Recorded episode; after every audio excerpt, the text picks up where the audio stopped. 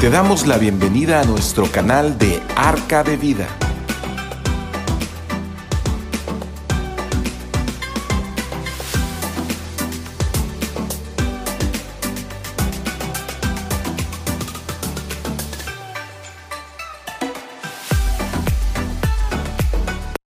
¿Qué tal? Muy buenas tardes, tengan todos ustedes. Como siempre, todos los miércoles a las 7 de la noche tenemos esta plática, este compromiso, este reunión familiar, reunión que nos permite eh, sentarnos todos alrededor de la mesa del Señor y, bueno, conversar un poco acerca de lo que Dios eh, nos abre en su palabra. Eh, y nos da mucho gusto poderlos saludar desde este lugar, desde Ciudad del Carmen, Campeche. Estamos transmitiendo de las instalaciones de Arca de Vida, de Comisión Centros Cristianos, en el kilómetro 13.5 de la carretera Carmen Puerto Real, Estamos transmitiendo en vivo y bueno, pues eh, como siempre, todos los miércoles a las 7 eh, nos reunimos eh, en, este, en este lugar. todos los que nos quieran acompañar están invitados también a que vengan a, este auditorio o si no, también lo pueden hacer a través de las páginas de Facebook o de YouTube. Estamos ah, tomando o retomando un tema que le pusimos guerreros de la oración, guerreros de la oración.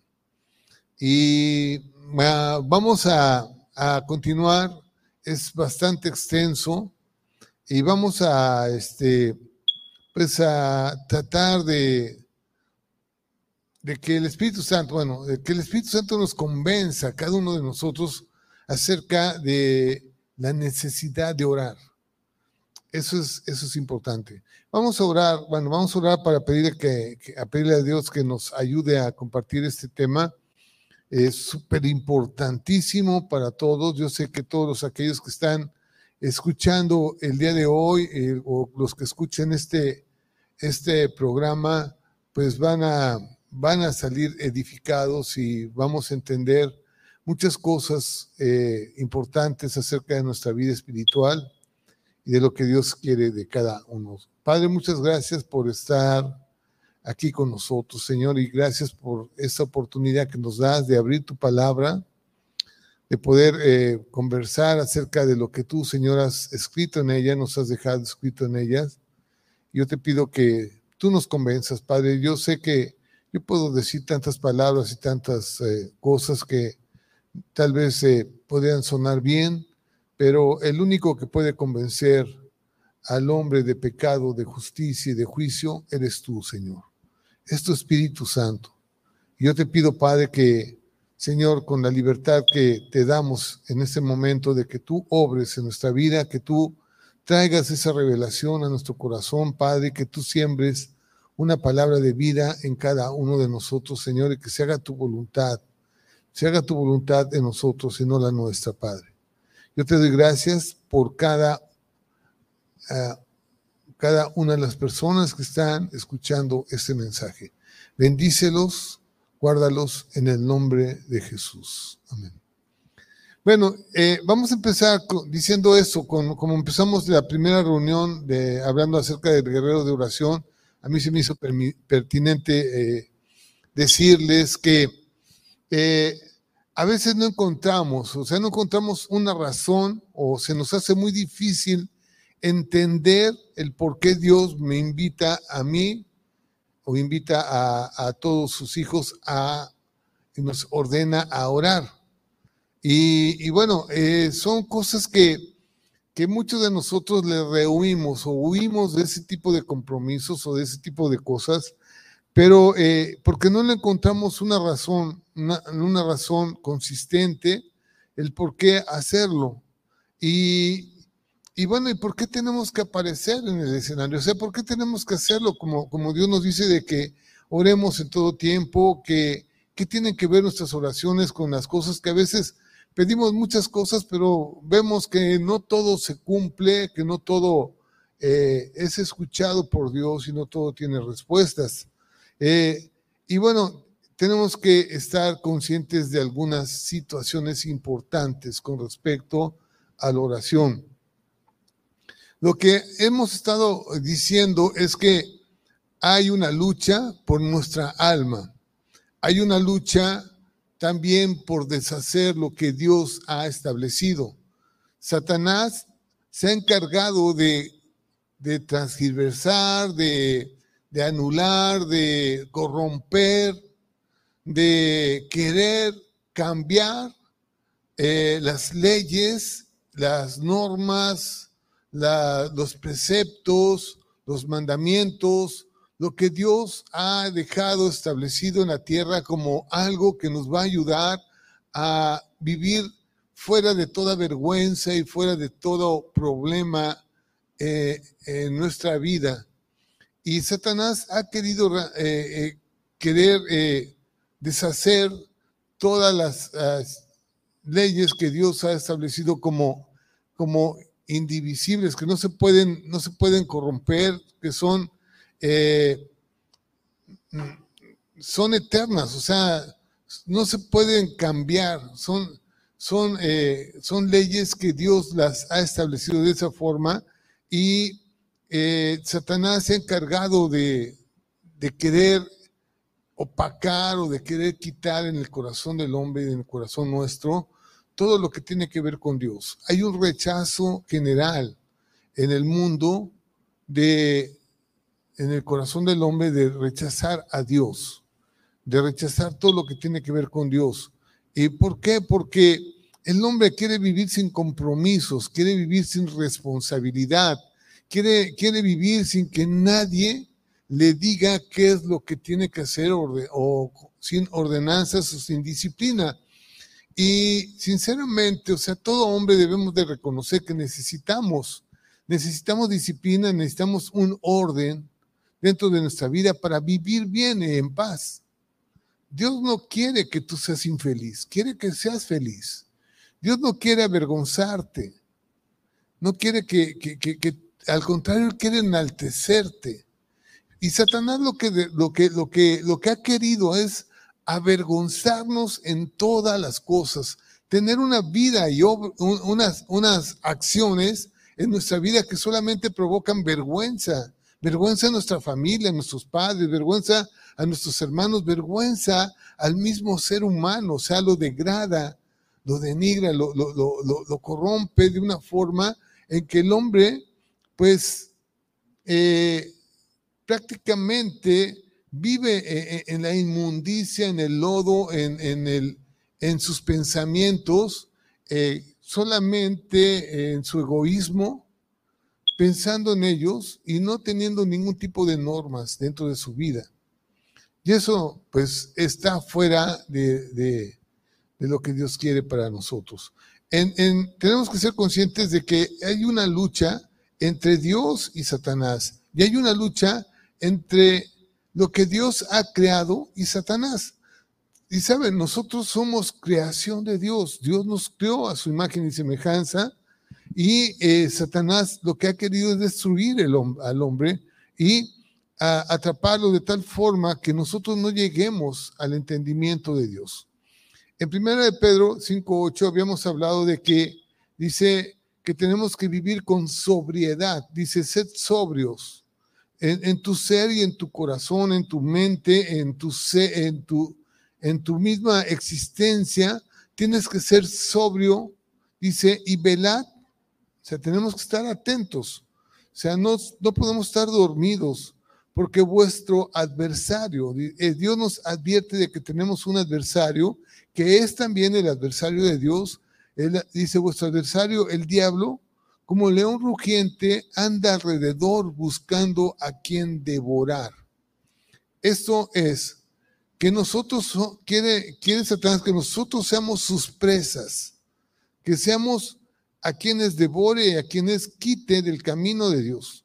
Y bueno, eso es algo que nosotros hemos tenido que, eh, estar enfrentando.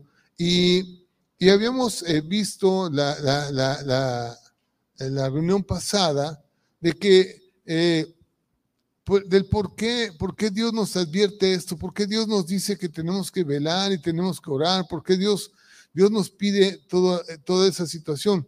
Y habíamos hablado que en ese versículo de Juan 5:26, que eh, vino el Hijo de Dios con autoridad eh, van a darnos la oportunidad a nosotros de también eh, tener autoridad y tener voz. Y no solamente ser una presa de, del enemigo, de no ser una presa del por qué te emborrachas, del por qué te drogas, por qué adulteras, por qué eh, deshaces eh, tu vida sin ningún sentido. Y bueno, eh, Dios quiere que retomemos nosotros esa autoridad y ese control y ese dominio propio en nuestra vida para poder salir adelante con responsabilidad y con compromisos. No podemos vivir sin ellos y no podemos estar deshaciendo, pensando, dice, dice en, la palabra que en los últimos tiempos, en los últimos días, sobre la tierra, así como cuando sucedió en la época de Noé, dice, se, se casaban, o sea, se divorciaban y se casaban, se divorciaban y se casaban y se daban en casamiento. Es, es una, una de las señales que, que, se van a dar sobre la tierra de que Realmente el matrimonio no, no va a representar ningún tipo de compromiso para nadie. O sea, que tú lo puedes hacer y deshacer cuantas, cuantas veces quieras. Y, Dios no es así, o sea, Dios no lo ha hecho así. Dios lo ha hecho perfecto, lo, deja para que nosotros podamos vivir bien dentro de familia, vivir en familia y morir en familia, en la misma familia donde fuimos nosotros hemos crecido, donde crecimos nuestros hijos. Y eso es algo que anhela realmente nuestro corazón. Los, que conocemos a Dios hemos entendido muchas cosas acerca de eso. En Juan 5:26 dice, porque como el Padre tiene vida en sí mismo, o sea, Dios, Dios es eterno. Él tiene vida en sí mismo, así también ha dado al Hijo el tener vida en sí mismo. El Hijo Jesucristo, Él también tiene vida en sí mismo, dice el versículo 27, y también le dio autoridad de hacer juicio por cuanto es el Hijo del hombre. Y fíjense bien cómo la Biblia, híjoles, la Biblia cuando, cuando es muy específica. O sea, cuando habla, a veces habla del Hijo de Dios, pero muchas veces vamos a encontrar eh, con, esos términos que dice el Hijo del Hombre. O sea, Jesús tuvo que venir como hombre. Dice que Él se despojó de su deidad y se hizo hombre igual que nosotros, con las mismas características que tenemos cada uno de nosotros. Y Él nos mostró cómo vivir en santidad, cómo poder llegar al Padre, cómo poder entrar a una relación personal con Dios. Así que él se hizo hombre, eh, un hombre como tú y yo, y fue tentado en todo, o sea, fue tentado en lo inimaginable, en lo que todos los hombres hemos sido tentados, en todo, pero en nada, en nada pecó. No, no eh, se dio ningún derecho a Satanás. Él no pecó. Y bueno, por eso al final de, de, su vida, pues él venció, venció a Satanás. Es, lo, Satanás lo tentó de una forma increíble. Pues parece algo risible que fuera y le dijera a Satanás, ven, ven Jesús y adórame a mí y yo te voy a dar todos los reinos que están sobre la tierra. Cuando Dios, eh, eh, Jesucristo estuvo en la misma creación de toda, la, de toda la tierra, o sea, Él era el Señor de toda la tierra. Ahora, habíamos visto la vez pasada que, eh, que el hombre, al hombre se le dio la, autoridad desde Génesis de enseñorear sobre toda la tierra. Él era el Señor. O sea, Dios le dio a él toda su creación, lo puso bajo la autoridad del hombre, dice que él era el que gobernaba. Adán y Eva fueron los que pusieron los nombres a los animales. Y los que gobernaban sobre toda la tierra, dice que no había un ser sobre la tierra que no obedeciera lo que ellos decían. Pero en el momento en que ellos eh, obedecieron a Satanás, se dieron el derecho sobre la creación. Se dieron el derecho sobre, sobre todo lo que Dios había hecho. Se dieron el derecho a su vida. Y en primera, en primera Timoteo 2.14, eso lo vimos hace ocho días, dice, y Adán, y Adán no fue engañado, sino que la mujer siendo engañada incurrió en transgresión. Dice el versículo, eh, ahí fueron engañados y transgredieron y bueno, fueron, fueron quitados de la presencia de Dios. Y en Romanos 5.2 dice, por tanto, como el pecado entró en el mundo por un hombre y por el pecado la muerte, o sea, en el momento en que ellos eh, desobedecieron a Dios, le dieron a Satanás el imperio. Toda la vida del hombre estaba bajo el, el mandato de Satanás. Y se entró el pecado, y se así la muerte pasó a todos los hombres por cuanto todos pecaron. O sea, hay algo totalmente eh, que no tiene ningún tipo de solución. ¿Cómo nosotros podemos solucionar el problema del pecado? No hay forma en que el hombre pueda solucionar el pecado porque dice que eh, el mundo entró al pecado, eh, el mundo, el pecado entró al mundo y, y todos transgredieron y todos pecaron y así que todos deberíamos de estar muertos, o sea, no, no vamos a, sobrevivir eh, en un reino de Dios. así que, pues, todo fue dado a Satanás. Satanás tenía el imperio de la muerte, tenía el dominio sobre el hombre y pues prácticamente eh, él reinaba, Satanás reinaba eh, en el mundo a través del dominio de la muerte. Eso de la muerte, si nosotros pensamos un poco acerca de la historia, como muchos hombres, muchas culturas han, han hecho eh, de, de, la muerte pues una idolatría, ¿no? Y este, y bueno, yo, yo quiero decirles que Dios, nuestro Dios, es un Dios de vida, no de muerte. ¿sí? Y Él siempre habla de vida, pero Satanás siempre habla de muerte. Se encontrase cuando Adán pecó y trajo la muerte sobre todos los hombres. Eso es lo que, lo que pasó. Y el dominio de la muerte, pues obviamente lo tiene está bajo la autoridad de Satanás para intimidar, para dominar a la humanidad, separándolo de Dios. Eso es su propósito, que el hombre viva separado de Dios, que no lo reconozca por ningún motivo. Eh, cuando vino Jesús, Jesús vino a, quitar ese dominio de la, de la muerte, el dominio de Satanás sobre nuestra vida. Y este, y bueno, eh, por eso tuvo que venir como hombre porque tenía, tenía que, quitarle un hombre a Satanás lo que el mismo hombre le había, le había dado.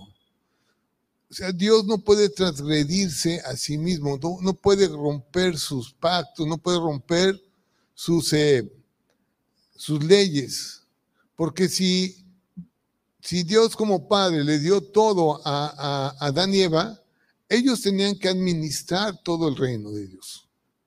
Y si ellos hacían mal uso de, eso, ellos mismos tenían que sacar o tenían que, tenían que ver cómo, cómo, cómo quitar ese dominio que habían, habían dado a Satanás. Jesús, Jesús vino como hombre a solucionar un problema que tenía el hombre. Y eso es quitarle al diablo toda autoridad sobre nuestra vida. Yo por eso muchas veces aquí hemos conversado de, que nuestra vida cambió cuando venimos a Jesús. O sea, no, no, no, no había poder que podía cambiar nuestra vida. yo había hecho muchos intentos por salir del adulterio o por salir de, del alcoholismo o por salir de la mentira o salir del engaño y la verdad nunca lo pude hacer. O sea, solamente me estaba yo haciendo tonto, no, no, no, no, eh, eh, era pura hipocresía. Pues. Y sin embargo, cuando viene Jesús a mi vida, las cosas cambiaron. O sea, lo que Satanás había hecho en mi vida fue, fue quitado, fue, fue borrado. Claro que ahora mi dependencia es totalmente de Jesús. Si yo me siento muy, muy autónomo y me separo de, Dios, pues voy a caer. O sea, no hay otra cosa más que esa, ¿no? Porque mi dependencia es totalmente de Dios. Porque yo como hombre le he pedido a Dios eso. Y ahora tengo la oportunidad de hacerlo. Y vamos a hablar el día de hoy de eso. Es muy importante porque, porque Dios respeta tu corazón. Respeta el corazón de todos los hombres. Si tú no quieres, tú no quieres que Dios entre a tu corazón y a tu vida, Dios va a estar afuera de ti. A menos que tú ores y tú hables y le digas, Dios, ven a mi vida. Y Él viene. Esa, eso es lo que Jesús vino a hacer por nosotros. A poder nosotros, ahora sí tener la libertad de decirle, Señor, quiero hacerte, Dios, quiero hacerte el Señor de mi vida. Yo creo, hay una condición. Dios dice, si crees que Jesús fue a la cruz por tus pecados, si tú crees que Él resucitó de los muertos, vas a ser salvo. Ahora la puerta está abierta a través de Cristo Jesús, de su sangre, para que nosotros tengamos ese acceso al Padre. Antes no, no lo podemos hacer. Ahora, eh, el Hijo del Hombre le quitó el dominio a Satanás y lo devolvió al hombre. ¿Sí? Eh, y bueno, es, es, ahí donde nos quedamos hace ocho días. Un poco lo traté de, de, resumir en pocas palabras, aunque había muchas cosas mucho más profundas que esas, de las que hablamos ahorita. Y bueno, pues yo les pido a los que eh, se han conectado por primera vez que puedan puedan consultar los, los mensajes de, hace eh, dos semanas, la semana pasada, la antepasada, y, este, y bueno, ponerse al día en esto, ¿no? Así que Dios, Dios envió a su Hijo como hombre y bueno, tenía el Hijo que participar en todas las cosas que los hombres hacemos. Dice en Hebreos 2.14, ahora sí vamos a entrarle al tema. Dice, así que por cuanto los hijos participaron de carne y sangre, él también participó de lo mismo.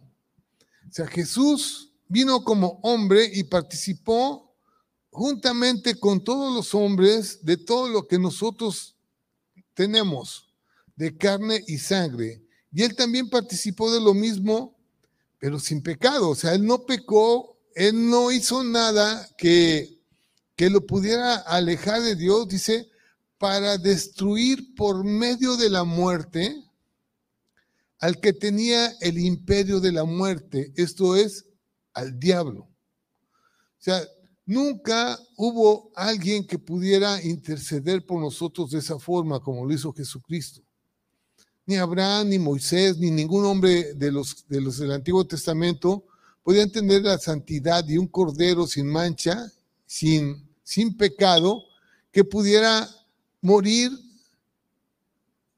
santo y quitarle las llaves de la muerte a Satanás. Algo que el hombre mismo se las, se las había dado. Y dice, eh, esto es al diablo, dice el versículo 15, y librar fíjense bien, y librar a todos los que por el temor de la muerte estaban durante toda la vida sujetos a servidumbre. El camino que Jesús nos da es ese, que ya no hay más temor a la muerte porque sabemos que Jesús murió por nuestros pecados y que Él le quitó las llaves de la muerte a Satanás y que nosotros ahora tenemos la oportunidad de tener vida eterna. Tenemos esa seguridad. No la vemos ahorita, pero tenemos la fe que así es.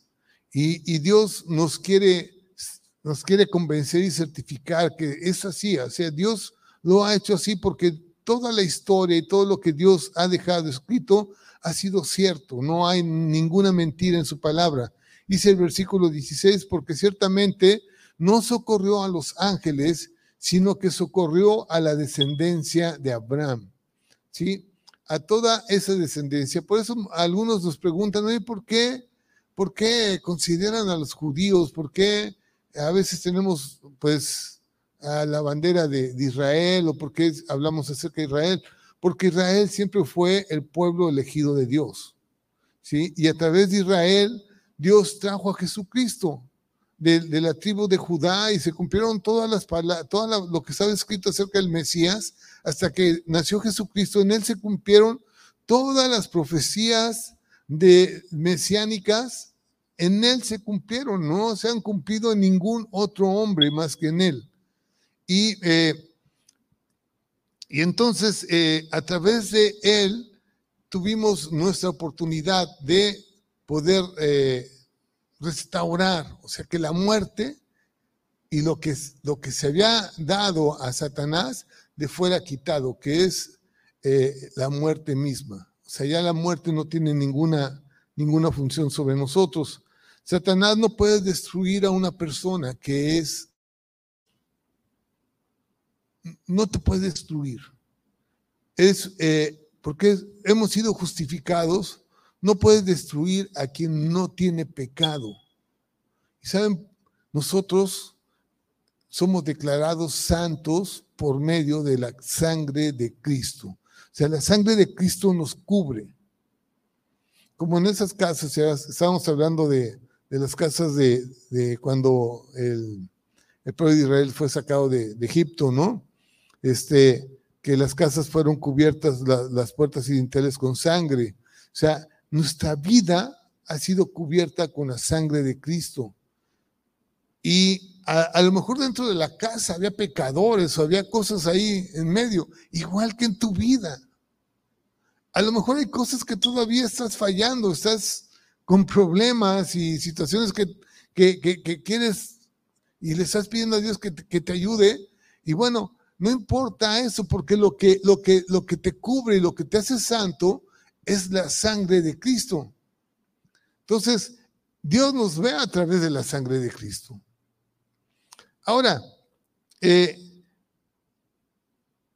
Él no solamente nos quita el pecado, sino que también nos devuelve la autoridad que se tenía desde un principio sobre toda la creación. Y nosotros tenemos que tomar autoridad sobre la creación misma sobre todo lo que el enemigo quiera hacer en contra nuestra, porque él no nos va a doblegar y tenemos que ver cómo vamos a ir, ahora sí, siendo esos guerreros que Dios quiere.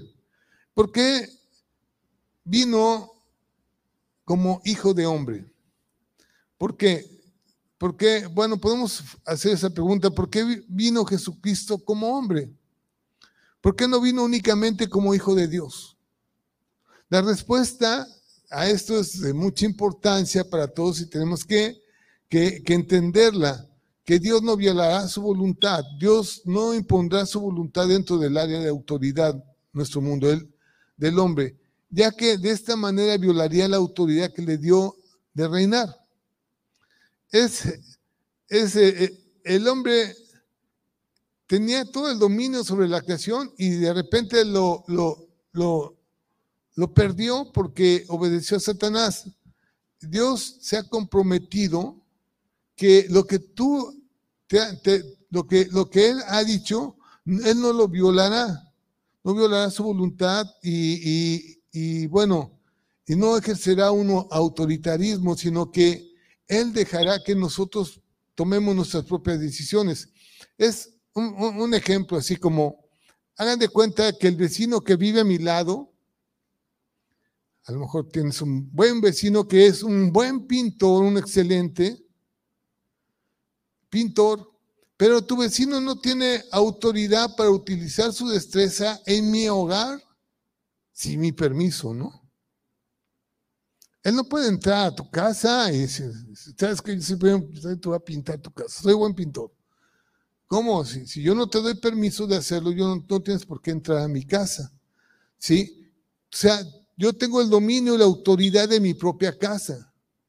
Y tienen que esperar a que yo los invite antes de que puedan entrar legalmente. ¿Sí?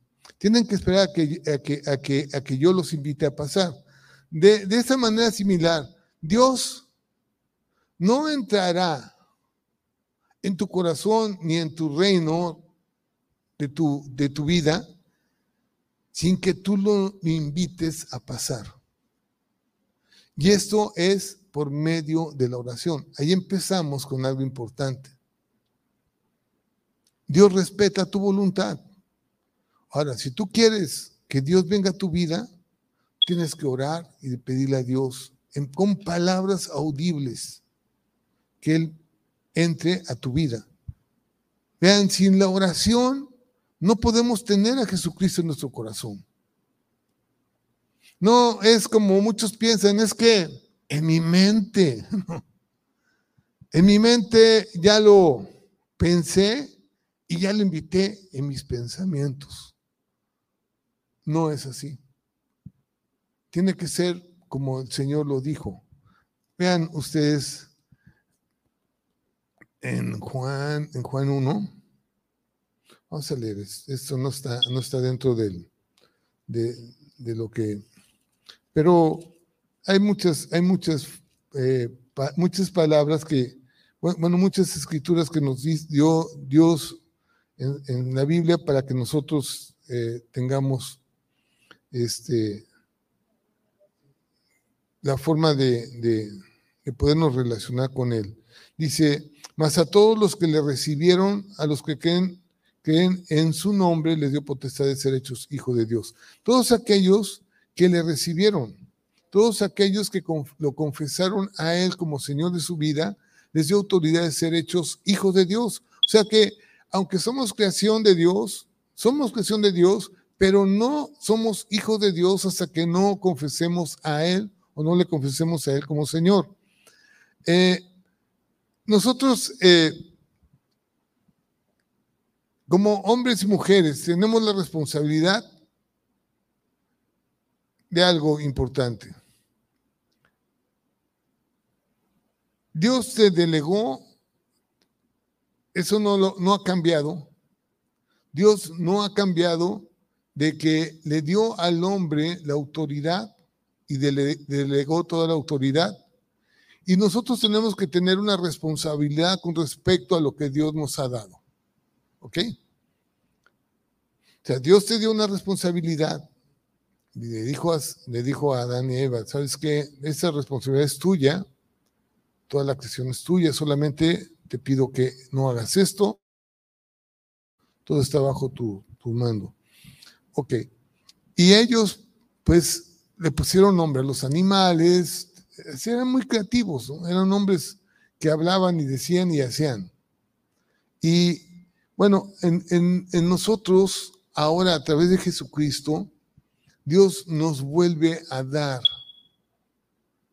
nos vuelve a retomar esa autoridad y nos vuelve a dar esa autoridad delegada de parte de Dios para que podamos nosotros ahora sí tener esa autoridad bajo eh, la dirección de Dios de orar y de interceder y de, y de romper con, toda, con todo lo que el enemigo ha querido hacer en contra nuestra. En Juan 5, 27 dice, y también le dio autoridad de hacer juicio por cuanto es hijo del hombre. Jesús tenía que morir, el diablo tenía que ser confrontado y derrotado, su dominio era el dominio de la muerte. Tenía que venir alguien que fuera capaz de morir por la humanidad Y esa era la única manera de tener acceso al reino de la muerte. O sea, no había otra forma de hacerlo. Vamos a ver varias escrituras ahorita acerca de esto. Por medio de entrar al reino de la muerte, o sea, Jesús murió, entró al reino de la muerte, le quitó las llaves de la muerte a Satanás y resucitó. Resucitó de los muertos. Y pues eso quiere decir que ahora tenemos la oportunidad también nosotros de igual resucitar de los muertos y vivir una vida eterna con Dios. Así que por medio de entrar eh, al reino de la muerte, nuestro Salvador podía obtener la entrada que necesitaba para someter el reino, el reino satánico. De esta manera, el Mesías podía triunfar sobre la muerte y poner en libertad a los cautivos y condenados a muerte. O sea, una muerte eterna, que es el infierno, que es el Seol y en griego el Hades. Vamos a, vamos a ver algunas citas bíblicas. A mí me gusta mucho esto. Hebreos 2.14. Así que por cuanto los hijos participaron, ya lo leímos, eh, de carne y sangre, él también participó de lo mismo para destruir por medio de la muerte al que tenía el imperio de la muerte. En otras versiones eh, dice esto, se hizo además un ser humano para que por medio de su muerte como hombre pudiera destruir al que tenía el imperio de la muerte, al diablo otra versión dice, los hijos de una familia comparten la misma carne y sangre. Así que Él también compartió la nuestra, a fin de que a través de la muerte pudiera destruir el dominio de, aquel que tenía el imperio de la muerte, el diablo. Jesús murió y al morir tuvo acceso al reino de la muerte. De esa manera conquistó la muerte y puso a los cautivos en libertad y sacó de las prisiones del Hades a una multitud de almas justas que habían muerto y las llevó al cielo. Por eso, cuando dice que él, él, él, murió, dice que muchos sepulcros, bueno, cuando él resucitó, muchos sepulcros se abrieron y que eh, vieron a muchos muertos que andaban, andaban ahí y fueron levantados juntamente con Jesús. En Efesios 4.8, Efesios 4.8, si van anotando, estas citas son importantísimas. Dice, por lo cual dice, subiendo a lo alto, llevó cautivo la cautividad. O sea, se llevó a todos los que estaban cautivos y dio dones a los hombres. Y luego dice nueve, y eso de que subió, ¿qué es? Sino que también había descendido. había descendido primero a las partes más bajas de la tierra, o sea, al Seol y al Hades, donde estaban todos aquellos aprisionados por la muerte. En primera de Pedro, vamos a leer esto que está en primera de Pedro, capítulo 3, versículo 19, dice, el cual también fue y predicó a los espíritus encarcelados Cuando bajó, ¿a quién, les predicó? A los que estaban en, el lugar de la muerte y ellos no habían conocido a Cristo, sabían que iba a venir un Mesías, pero no lo habían conocido. Sin embargo, Jesús mismo dice que llegó y les eh, compartió y que eh, y ahí fue predicado a los espíritus encarcelados. Por eso dice que eh, cuando él subió llevó a todos los cautivos con él. En 1 Corintios, vamos a leer otra, otra, otra, otra, otra parte donde es importante. 1 Corintios 15, 55.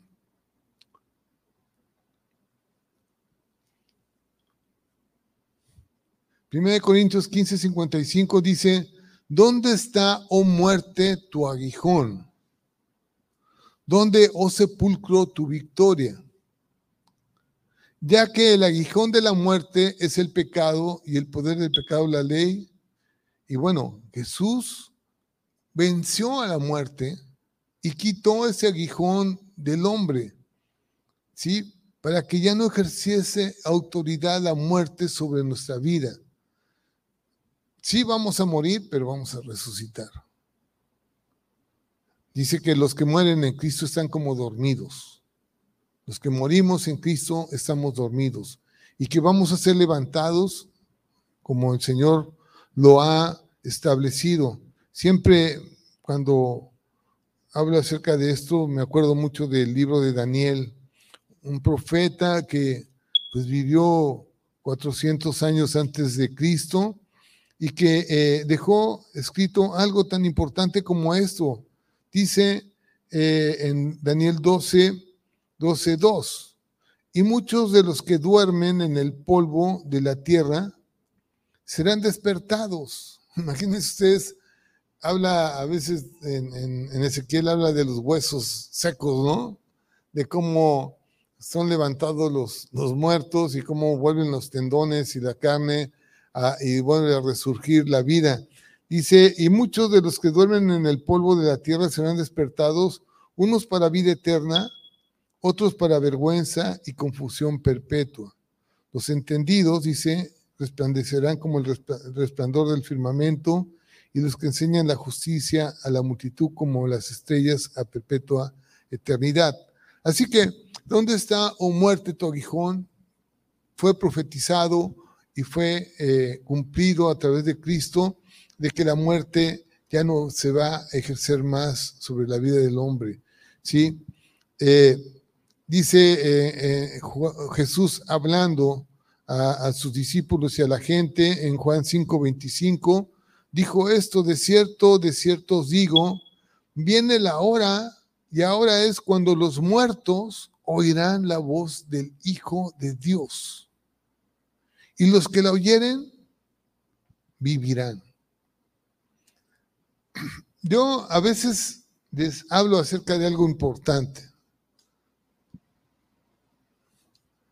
de cómo vives hoy, de cómo estás el día de hoy. ¿Qué piensas acerca de Dios?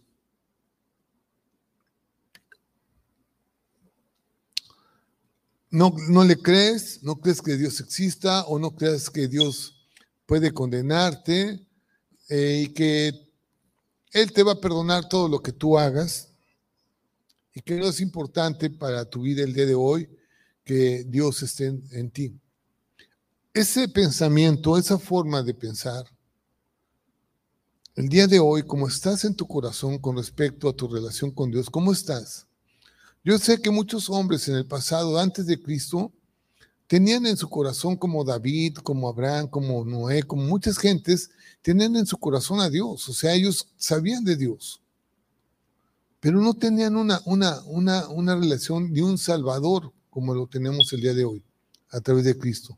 Bueno, te quiero decir que con tu, tu forma de pensar el día de hoy, como estás, y dices, ay, puros cuentos, yo mi vida, yo voy a hacer lo que yo quiera, voy a seguir que, en, lo que yo estoy haciendo, eh, no se metan con mi vida, no les importe, y bueno, empiezan a, tener una serie de excusas y una serie de, de argumentos que no son válidos, pero yo te quiero decir que así como estás pensando el día de hoy, si mueres, tu forma de pensar no va a cambiar y te vas a ir al infierno. Y si te predican en el infierno, vas a seguir diciendo lo mismo. Y maldiciendo a Dios. Así está en Apocalipsis. El último libro de la, de, la Biblia habla acerca de los que están eh, quemándose en el infierno, que están ellos maldiciendo a Dios, con el mismo pensamiento que tenían viviendo en, en la tierra. Lo mismo. Por eso es muy importante lo que estamos hablando el día de hoy, porque, porque esto es salvación, esto es, ¿sabes qué? Esto no es un juego, esto es una vida y es una eternidad. Y tenemos que, pensar bien lo que estamos haciendo porque, porque Dios mandó a su Hijo a morir por ti, para que tú tengas la oportunidad de cambiar tu vida, para tener una relación personal con Dios y retomar tu vida y salvarte y, no, y no ser avergonzado más, sino tener una vida recta, plena y abundante. Es lo que Dios nos da. Una vida maravillosa. O sea, yo estoy feliz de la vida de estar en Cristo. Feliz. Y sé lo que es estar ahí atrás. O sea, sé lo que es estar ahí hundido en el pecado. Sé lo que es estar en el alcohol, en, en, en la inmundicia. O sea, a mí no me van a contar eso, pues yo lo sé y yo no vuelvo atrás. O sea, lo que Dios me ha dado es una eternidad y yo quiero estar ahí. Por eso mi forma de pensar cambió con respecto a Dios.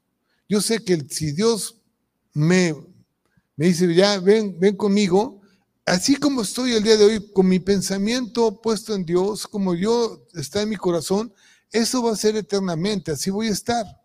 Por eso dice que los entendidos resplandecerán como la luz del firmamento. O sea, no cambiarán su forma de, de pensar con respecto a su relación con Dios. Pero si, como muchos hombres dicen, no, yo sigo robando, sigo matando, sigo, sigo eh, extorsionando, sigo eh, en mi vida dándome en casamiento, divorciándome adelante y adelante, adelante, sin tener en cuenta a Dios, pues así te vas a morir y así vas a quedar. Pero a veces Dios tiene, tiene misericordia de nosotros, se nos deja avanzar un poco en lo que nosotros pensamos, pero un día, si a lo mejor Dios tiene en su misericordia alguna intención contigo, Él te convencerá de todas las cosas. Es, importante lo que, lo, que, lo, que, lo que les digo. Por eso Jesús dijo, de cierto, de cierto digo, viene la hora, y ahora es cuando los muertos oirán la voz del Hijo de Dios, y los que oyeren vivirán, porque habían muchos ahí encarcelados. Dice que fue, fueron sacados del infierno los encarcelados, los que estaban ahí en cautividad, y Dios los levantó a través de Jesucristo. Llegó el Mesías, llegó el Salvador, el que venció a la muerte, llegó. Y, y, les predicó a esos que estaban muertos en el Hades y resucitaron para una vida eterna. Los levantó. Faltamos tú y yo. Y muchos de los que están dormidos. Faltamos todavía. Jesús restauró el dominio al hombre. El dominio del diablo fue finalmente quebrantado por el triunfo de Cristo sobre la muerte, tanto en la cruz, en la dimensión de la muerte y el infierno o el Hades. O sea, Satanás fue totalmente destruido a través del sacrificio de Cristo. El propósito eh, original de Dios fue que el hombre tuviera dominio sobre la tierra y bueno, pues como nosotros cedimos el gobierno a Satanás, fue necesario que Jesús viniera para conquistar al diablo y arrebatarle tal dominio. Entonces podríamos decir que eh, en el día de su resurrección, en Mateo 28, 18, cuando él dijo esto, Mateo 28, 18, cuando él eh, resucitó y Jesús se acercó y les habló diciendo, toda potestad, o sea, Jesús hablando dice, toda potestad me es dada en el cielo y en la tierra. Él vino como hombre y dice, toda potestad le fue dada en el cielo y en la tierra. Por tanto, id y haced discípulos a todas las naciones, bautizándolos en el nombre del Padre y del Hijo y del Espíritu Santo, enseñándoles que guarden todas las cosas que os he mandado. He aquí yo estoy con vosotros todos los días hasta el fin del mundo. ¿Sí? Esto es, Jesús restauró todas las cosas y a través de él nosotros tenemos esa autoridad de hollar serpientes y escorpiones y sobre todo fuerza del enemigo y nada nos va a dañar. ¿sí? Eh, esto eh, es, es muy importante, o sea, hay muchas cosas que, que quisiéramos abarcarlas en una sola plática, quisiéramos decir, tantas cosas, dar argumentos, tantos argumentos a sus vidas para que fueran convencidos realmente por Dios de que la oportunidad la tenemos el día de hoy, el día de hoy. Hace rato estaba pensando en algo que, en, una cosa tan sencilla. Tenía un, venía yo caminando y tenía una agujeta desabrochada. Y me quedé pensando, ¿me la abrocho ahorita o cuando llegue a mi casa? Claro, me falta caminar un, un tramito para llegar a la casa. Pero en, en esa reflexión, nada más de la agujeta, digo, ¿cuántas cosas que deberíamos de hacer en el momento antes de que suceda alguna situación, que me pise la agujeta y me caiga o, pase algo, las dejamos para después. Total, no me va a pasar nada. Y entonces me abroché la agujeta. O sea, pensando en ese tipo de, cosas. Muchas de, de nuestras vidas así son. Voy a vivir mi vida porque ahorita tengo la oportunidad soy joven, puedo hacer lo que quiera, pero si viene la enfermedad o viene alguna situación de muerte, yo te quiero decir que así como estás el día de hoy, así vas a estar siempre. Y si tú no te pusiste a cuentas con Dios, tu oportunidad se, se, se fue, se fue. Y sería una pena lamentable realmente de que después de haber escuchado y de haber sabido, de haber estado, de, haber escuchado mensajes y mensajes, nuestros oídos siempre se cerraron a lo, a lo que Dios quiere. Sí. Después de 70 años después de, la resurrección de Cristo, Juan estaba en Patmos, estaba exiliado, prisionero, y él, proclamó algo que está en Apocalipsis 1.17, vamos a, a leerlo, 1.17 y 18.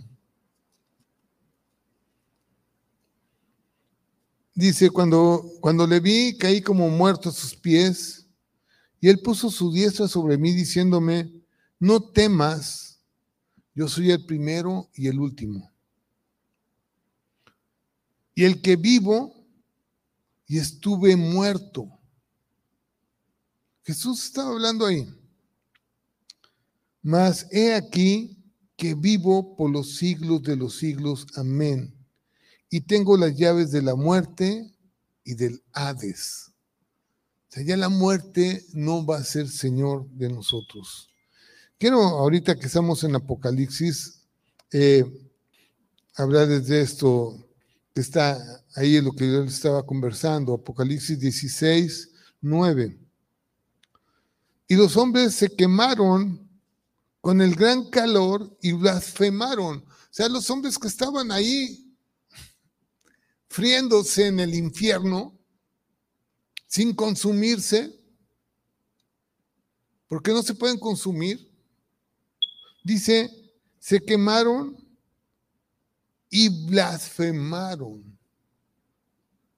O sea, yo, yo, yo eh, no entiendo esta situación. O sea, están siendo castigados pero no se arrepintieron. No, no tienen la oportunidad de arrepentir. ¿Por qué no se arrepintieron estando ahí quemándose? No dijeron, Dios, perdóname, quítame de este lugar, este, eh, sácame de, de este infierno. ¿Por qué no lo dijeron?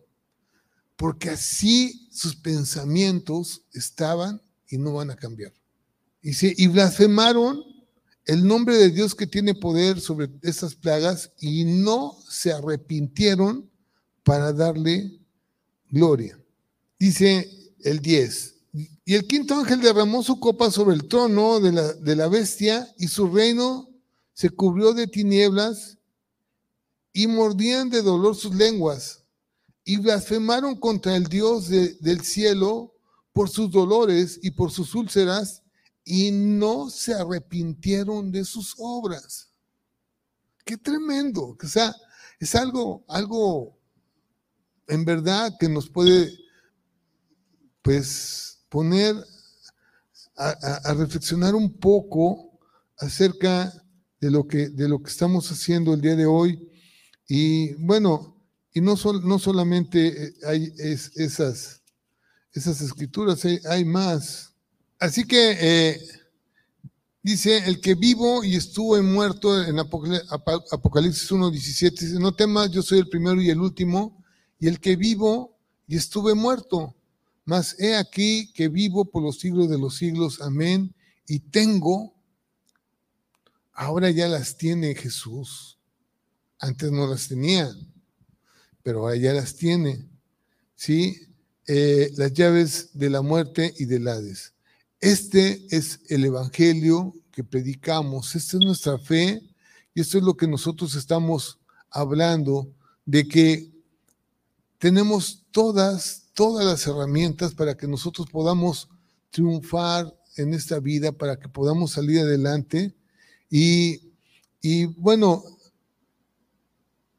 si Jesús vino a imagen y semejanza de Dios para reclamar lo que Adán había perdido, y, vino a producir una nueva familia de hijos según la imagen y semejanza de Dios. Y dicha familia volvería a ejercer la autoridad y dominio sobre la creación. Somos tú y yo rescatados a través de Cristo para volver a ejercer esa autoridad y ese dominio. Así que Jesús vino como hombre, como hijo de hombre, como el hijo del hombre conquistó completamente a Satanás, triunfó sus sus tentaciones, mostró su victoria sobre la muerte. ¿Saben esto de que mostró, mostró eh, eh, su victoria? Eh, porque él le quitó todo el dominio que tenía sobre los hombres, todo el dominio que, que ejercía obviamente sobre aquellos que reciben a Cristo y reconocen a Cristo como su Salvador, todo dominio que Satanás tenía sobre ese hombre, es quitado, ¿sí? Y bueno, eh, y Adán, eh, pues ese, esa Adán, Adán que había perdido todo eso, se nos fue devuelto nuevamente a aquellos que creemos en Jesucristo. Eh, el dominio ha sido restaurado, ha sido devuelto al hombre. Dios viene en respuesta nuestra. Ahí es donde, donde viene todo esto que hemos estado hablando. O sea, todo el dominio que, Satanás tenía y todo lo que el Señor nos ha devuelto a través de Jesucristo, eh, viene ahora hacia nosotros para que nosotros podamos orar. Y por eso Satanás ha puesto ese pensamiento sobre muchos de que, ay, qué aburrido orar. ¿Para qué oro? Oye, hermano, ora por mí. Es más fácil, ¿no? Que otros lo hagan por ti.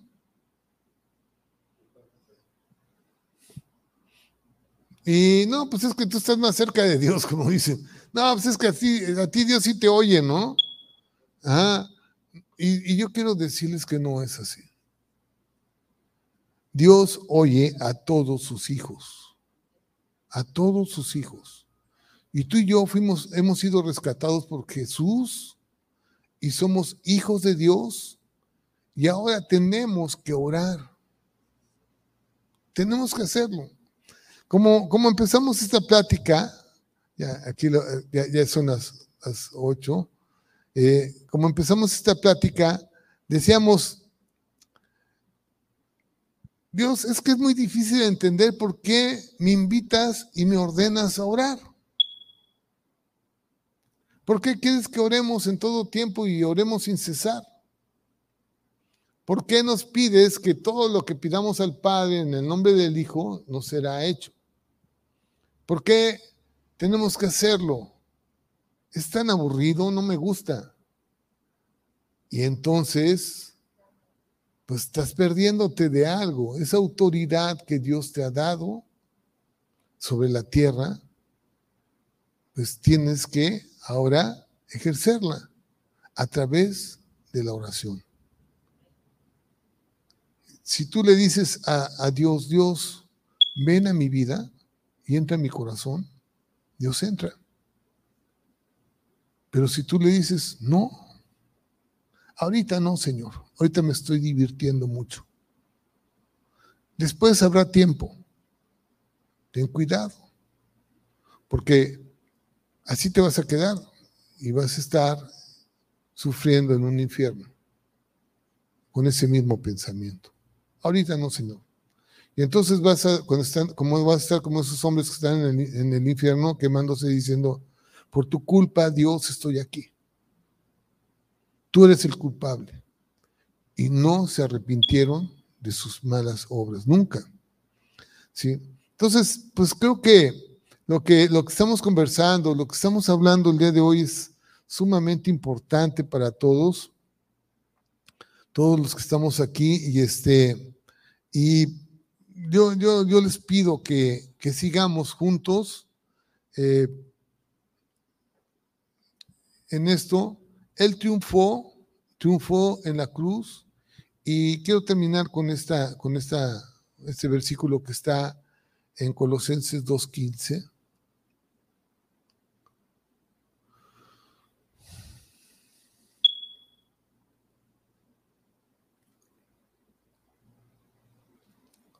Dice, y despojando a los principados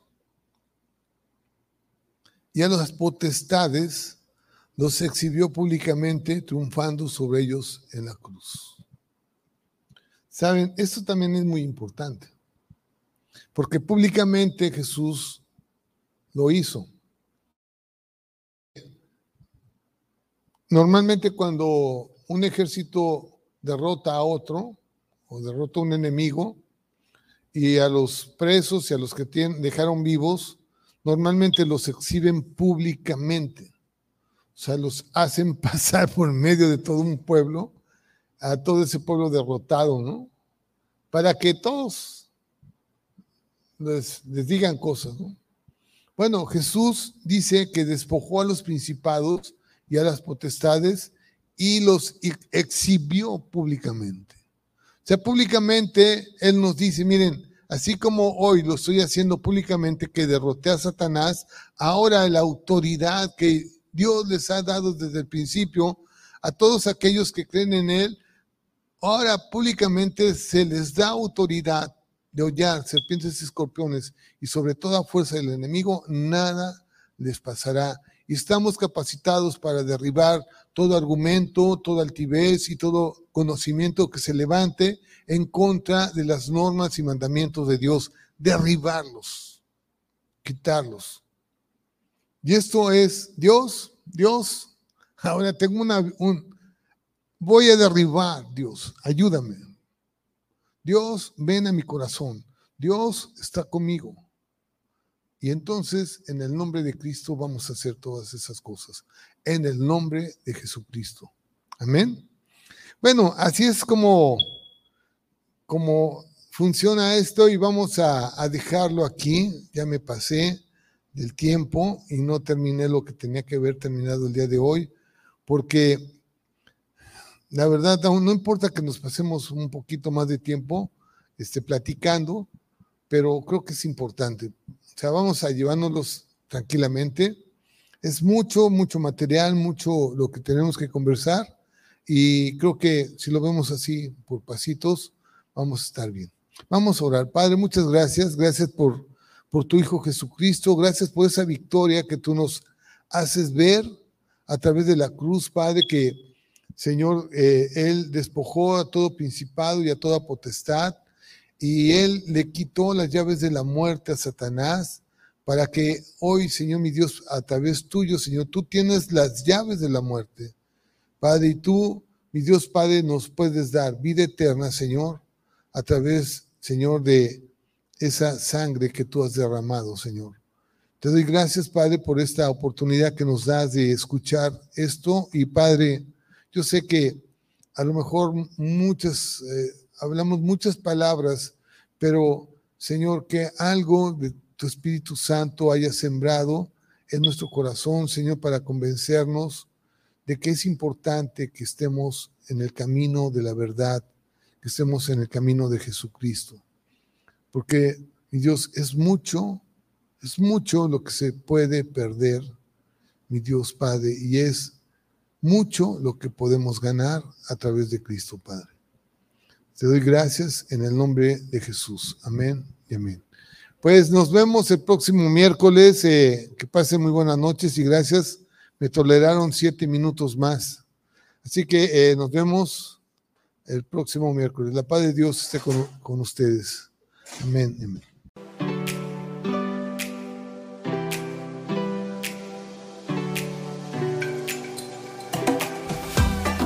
Gracias por sintonizarnos en Arca de Vida.